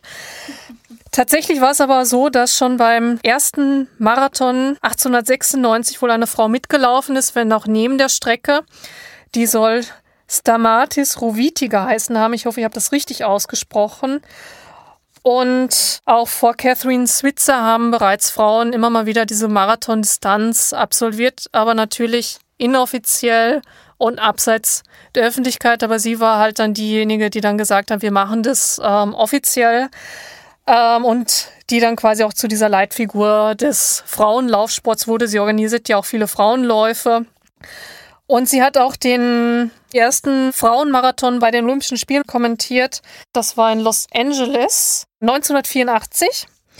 Und das war natürlich nicht ganz unumstritten, dass Frauen jetzt auch einen Marathon laufen. Und fast hätten die Kritiker sogar recht bekommen, weil eine Teilnehmerin völlig entkräftet und mit stark herabhängendem Kopf ins Stadion eingelaufen ist. Und sie brauchte fast sieben Minuten für diese Stadionrunde in der Augusthitze Kaliforniens. Die Zuschauer feuerten sie an, die TV-Stationen hielten voll drauf, also dramatische Szenen. Und Catherine Switzer kommentierte das und sie hat erst vor ein paar Jahren noch gesagt, sie dachte wirklich, das ist der erste und der letzte Frauenmarathon bei den Olympischen Spielen, weil man einfach sagte, das ist für Frauen nichts. Du wirst dazu ja. sicherlich mehr sagen können. Ja, ich meine, traurig, das mit den 800 Metern kenne ich noch so, dass sogar die 800 Meter abgelehnt wurden, also das geheißen hat, Nein, 800 Meter ist zu brutal. Ich meine, 800 Meter ist auch eine ganz brutale Strecke. Also alleine von der Laktatbildung. Und ich weiß nicht, wo ich das gelesen habe, aber ich weiß, dass sogar die 800 Meter lange nicht erlaubt waren bei Frauen. Ja, ich denke einfach, damals war auch die Medizin noch nicht so weit und da hat man sich sicher auch Sorgen gemacht, dass die Gebärfähigkeit darunter leidet oder eine Vermännlichung stattfindet. Und ja, also da waren sicher viele Aspekte dabei. Auch natürlich, wie man es ja jetzt teilweise in manchen arabischen Staaten noch vorfindet, dass natürlich diese leichte Bekleidung der Damen auch nicht unbedingt gern gesehen ist sozusagen oder die Männer dann auf dumme Gedanken bringen könnte. Gleichzeitig gibt es beim Beachvolleyball Vorschriften, dass das Höschen ja nicht zu groß sein darf. Also es ist ein bisschen eine interessante Entwicklung, aber Gott sei Dank hat sich das durchgesetzt und Gott sei Dank gibt es jetzt auch Frauen, die das gerne machen. Ja, obwohl es ja oft noch so ist. Ich glaube, in Amerika ist es nicht so. Da ist, glaube ich, das Verhältnis fast 50-50. Aber in Europa habe ich oft den Eindruck, dass es trotzdem so ist, desto länger die Distanz, desto weniger Frauen, weil Frauen aus den üblichen Gründen, Familienverpflichtung, Partner steht nicht dahinter, einfach das Training nicht machen, es sich oft doch leider nicht zutrauen oder auch damit ein Schönheitsideal einhergeht. Als Marathonläuferin hat man nun mal etwas festere Haxen, braucht man ja natürlich auch. Und dass man das dann einfach dann als Frau sagt, na, das möchte ich nicht, ich mache das nicht. Wobei eigentlich rein physiologisch wird das den Frauen sogar näher liegen, die längeren ja. Distanzen. Da gibt es ja sogar viele Untersuchungen, dass je länger die Distanz, desto weniger weicht äh, die Leistung voneinander ab. Also das mhm. heißt zum Beispiel bei Ultradistanzen könnten Frauen sogar Männer schlagen, weil die da einfach einen Vorteil haben wahrscheinlich von der Körperzusammensetzung, vom Stoffwechsel und so weiter. Das heißt, die langen Strecken wären sogar für Frauen rein körperlich gesehen, wo es jetzt nicht um Kraft, Schnellkraft und so weiter geht, wären Frauen sogar bevorzugt und da gibt es dann auch weniger Abweichungen in der prozentuellen Leistung zu Männern. Ja, Frauen, ab in die Laufschuhe und zum Marathon anmelden. Genau, bevor wir uns noch ein bisschen mit dem Thema Marathon und zwar in der Gegenwart beschäftigen, spielen wir noch einmal Musik.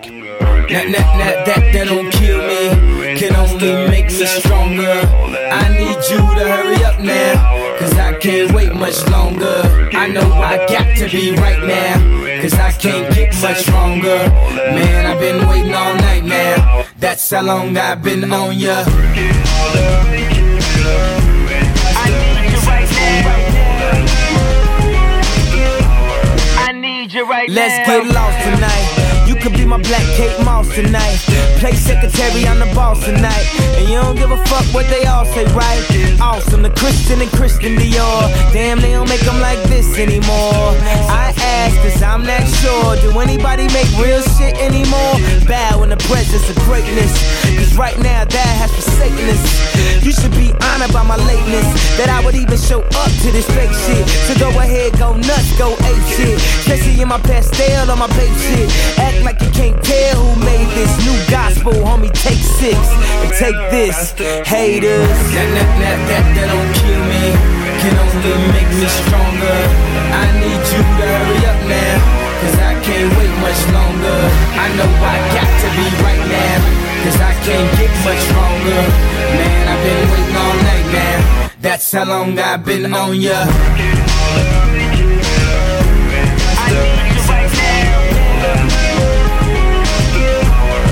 Me like right it. Now. I don't know if you got a man or not, if you made plans or not.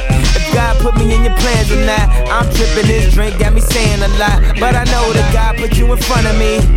So how the hell could you front on me? It's a thousand yous, it's only one of me. I'm tripping, I'm caught up in the moment, right? Cause it's Louis Vuitton dine night. So we gon' do everything the kind like. Heard they do anything for a Klondike. Well, I'll do anything for a blind dyke. And she'll do anything for the limelight. And we'll do anything when the time's right. Uh, baby, you're making it. Better, faster, stronger. Oh. That, that, that, that, that don't kill me. Oh. Can only make me stronger. Und jetzt zum Abschlussmarathon in der Gegenwart. Eliud Kipchoge, immer noch Weltrekordhalter, dominiert den Marathon und lief als erster die Distanz unter zwei Stunden und das in Wien. Ja, der historische Lauf von Eliud Kipchoge, der in Wien sehr, sehr gesehen war. Ich war selbst damals dabei, als er es gemacht hat. Ich stand 50 Meter vom Ziel, war eine bombastische Sache. Super Stimmung, viele, viele Zuschauer, man hat ihn gefeiert. Natürlich, es war ein Laborversuch, aber den muss man auch erstmal laufen in der Pace. Also ich kann es nicht, egal wie viele Leute da vor mir laufen und egal welche Schuhe ich trage. Aber trotzdem für Wien eine tolle Sache. Es war auch für die ganze Sportgeschichte wahrscheinlich auch eine tolle Sache, dass man jetzt einen Menschen hat, der diesen Marathon in unter zwei Stunden laufen kann. Ich glaube, er versucht jetzt auch, das bei einem offiziellen Rennen zu machen. Was natürlich viel dazu beigetragen hat, war auch die Frage des Ausstatters. Da kann jetzt die Lissy ja, noch ein bisschen was also, dazu sagen. Das war natürlich äh, nicht nur eine sportliche Höchstleistung, sondern auch eine riesen Marketingaktion die mir als Trainerin dann teilweise ein bisschen ja, sauer aufgestoßen ist, was die Schuhthematik betrifft, weil danach hat einfach jeder glaubt, der muss jetzt um fast 200 Euro oder mehr als 200 Euro irgendeinen Schuh kaufen, mit dem er dann glaubt, schneller zu laufen, wobei, bevor er sich so einen Schuh kauft, sollte er mal gescheit trainieren eigentlich. Und das finde ich dann das Ganze immer, ehrlich gesagt, ziemlich lächerlich, weil wenn ich nicht ein absoluter Profi bin, dann brauche ich mir nicht einen, einen Carbon-Schuh um, was weiß ich, 250 Euro kaufen. Und vor allem, es kann auch gar nicht jeder damit laufen, also das ist dann wieder so dieses typische, dass jeder glaubt, er kauft sich den Schuh und wird dann zum Weltklasseläufer. Also da gehört ja noch viel, viel mehr dazu als jetzt nur der Schuh.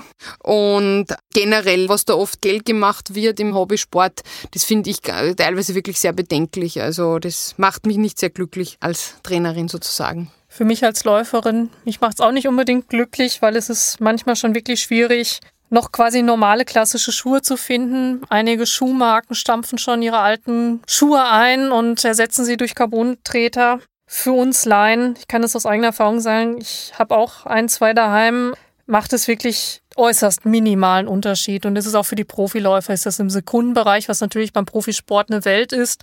Ja, wobei man, man sagt immer, geil, Material, Materialentwicklung ist wichtig. Aber ich kann mich noch erinnern, das sagt mein Vater auch immer, der Armin Haare ist auf der Außenbahn 10-0 gerannt, ja. also was, was wir damit sagen wollen, ist, dass es natürlich nicht nur das Material ist. Und ich meine, im Triathlon ist das ja noch viel ärger, ja. ja. Also da wird ja dann auch wirklich nachgedacht, ob der Flaschenhalter jetzt aus Carbon sein muss oder nicht, aber dass vielleicht fünf Kilo zu viel am Bauch dranhängen, ja. wird dann gerne mal vergessen. Ja. Also da gibt es einige Sachen. Natürlich auf der anderen Seite, wenn es die Leute motiviert zum Sporteln, super, aber wenn ihnen nur das Geld aus der Tasche gezogen wird und vielleicht sogar Schäden damit einhergehen, weil das Material einfach zu aggressiv ist, ist ja wie beim Skifahren. Ja. ja. ein langsamer Skifahrer braucht da nicht den Rennski, tut er aber und dann landet er irgendwo im Graben und das war's dann. Also da muss man ein bisschen vielleicht den Hausverstand einsetzen und sagen, ich kaufe meiner Leistung angepasst die Sportsachen und wenn ich jetzt nur Freizeitsportler bin, dann brauche ich jetzt nicht das High-End-Equipment. Das ist meine Meinung zu dem Ganzen. Und jetzt noch als abschließende Anekdote, es gibt ja da wirklich schon im Profibereich einen Krieg der Schuhe. Als es noch nicht Carbontreter von allen Schuhmarken gab, gab es dann sogar solche Szenen, dass Profiathleten, die jetzt bei einem anderen Hersteller unter Vertrag waren, sich dann trotzdem den Carbon-Schuh zugelegt haben und den dann einfach übermalt haben, um ihn dann so aussehen zu lassen, als sei der dann von den Sponsoren, damit der Läufer konkurrenzfähig ist sah dann immer ein bisschen lustig aus. Ich weiß nicht, wie es für den Athleten, ob das dann so lustig war, wenn er dann wieder in die Verhandlung ging mit seinen Sponsoren. Aber ja. Als ähm, abschließende Frage an euch beide, das beste Material vorausgesetzt, was glaubt ihr, wo liegt gerade im Marathonbereich die physiologische Grenze? Ja, die Frage ist, was wäre zum Beispiel vor einigen hundert Jahren möglich gewesen? Da haben wir wenig Vergleichsdaten. Das heißt, darauf bezogen kann man natürlich schwer Hochrechnungen anstellen. Ich denke, dass so viel Luft nach oben da gar nicht mehr sein wird. Zumindest jetzt nicht in einem Zeitraum, den wir noch miterleben werden. Jetzt vielleicht in 100 Jahren oder in 200 Jahren, wenn dann überhaupt noch Sport in der Form betrieben wird, dann wird sich der Mensch ja auch evolutionstechnisch vielleicht wieder ein bisschen verändern und der Körperbau und so weiter.